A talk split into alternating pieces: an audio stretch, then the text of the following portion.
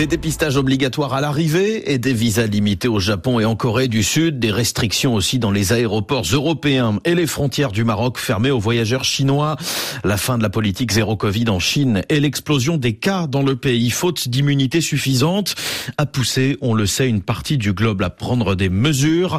Beaucoup de pays africains, l'Afrique du Sud et le Kenya notamment, se singularisent aujourd'hui par leur décision de ne pas le faire. C'est le regard du monde Afrique. Bonjour Stéphanie Gardier. Bonjour Julien. Journaliste au Monde avec nous aujourd'hui pour décrypter cette décision de pays pourtant peu vaccinés et qui avaient de surcroît pris des mesures en 2020 au début de la pandémie. Oui, alors on peut trouver ces décisions paradoxales, mais la situation a changé. D'une part, il y a la nécessité de reprendre rapidement les échanges avec la Chine, premier partenaire économique de bon nombre d'États africains, et d'autre part, comme partout dans le monde, la perception du risque lié au Covid a changé.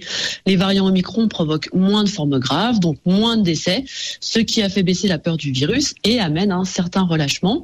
On sait aussi aujourd'hui que la présentation d'un test négatif ou la réalisation de dépistage à l'arrivée des voyageurs n'ont pas été les mesures les plus efficaces pour limiter la propagation du virus. Ce qui est crucial aujourd'hui, selon l'Organisation mondiale de la santé, c'est que les pays soient en capacité de détecter rapidement d'éventuels clusters et qu'ils aient une couverture vaccinale correcte. Or, là, il y a encore beaucoup à faire. Vous le rappeliez, Julien, la couverture vaccinale sur le continent reste faible.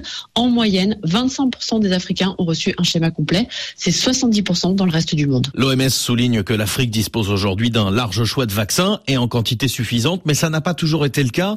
Et à cette époque, la Chine a joué un rôle important. Oui, car il faut se souvenir que fin 2020, début 2021, l'approvisionnement des pays du Sud a été pour le moins chaotique. Et en Afrique, les populations ont vite compris que les pays du Nord seraient servis en premier, surtout pour les vaccins ARN, Pfizer, Moderna. Alors qu'en parallèle, la Chine, qui a développé ses propres vaccins, a très vite communiqué sur le sujet en parlant des vaccins comme d'un bien mondial qui devait être accessible au plus grand nombre. Et les vaccins Sinopharm et Sinovac ont en effet été distribués rapidement et largement sur le continent sous forme de dons ou achetés par les pays. Et même si par la suite l'efficacité des vaccins a été remise en cause, ben, ils ont eu le mérite d'être là quand il n'y avait rien d'autre.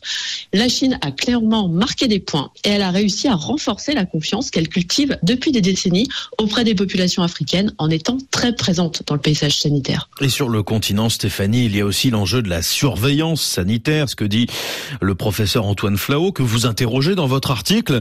C'est finalement que même si les relations sino-africaines provoquent des rebonds épidémiques, ils ne seront pas très visibles. Oui, les chiffres dont on dispose au sujet du Covid sur le continent sont doute largement sous-estimés. Les CDC Afrique font état de 12,2 millions de cas et 256 500 décès, mais l'OMS a estimé qu'au moins deux tiers des Africains auraient été contaminés. Et une étude publiée très récemment illustre très bien ce paradoxe africain, c'est-à-dire la différence entre le nombre de cas réels et ce narratif selon lequel le continent aurait été moins touché que le reste du monde. Donc dans cette étude, les chercheurs ont réalisé des tests Covid post-mortem sur les personnes décédées à l'hôpital de Lusaka en Zambie entre janvier et juin 2021 et en moyenne 32% étaient Covid positives. Dans les périodes de forte circulation du virus, ce taux grimpe à 90%, des chiffres évidemment très loin de ceux communiqués officiellement à l'époque. Mais aujourd'hui, c'est un autre aspect du Covid qui préoccupe les autorités sanitaires, ce sont les cas de Covid long qui sont aussi de plus en plus nombreux en Afrique et touchent ceux qui ont eu des formes légères de la maladie, donc les jeunes. Un nouveau défi pour les systèmes de santé africains. Stéphanie Gardier, journaliste au Monde, vous signez cet article. La fin de la politique zéro Covid en Chine n'inquiète pas les pays africains.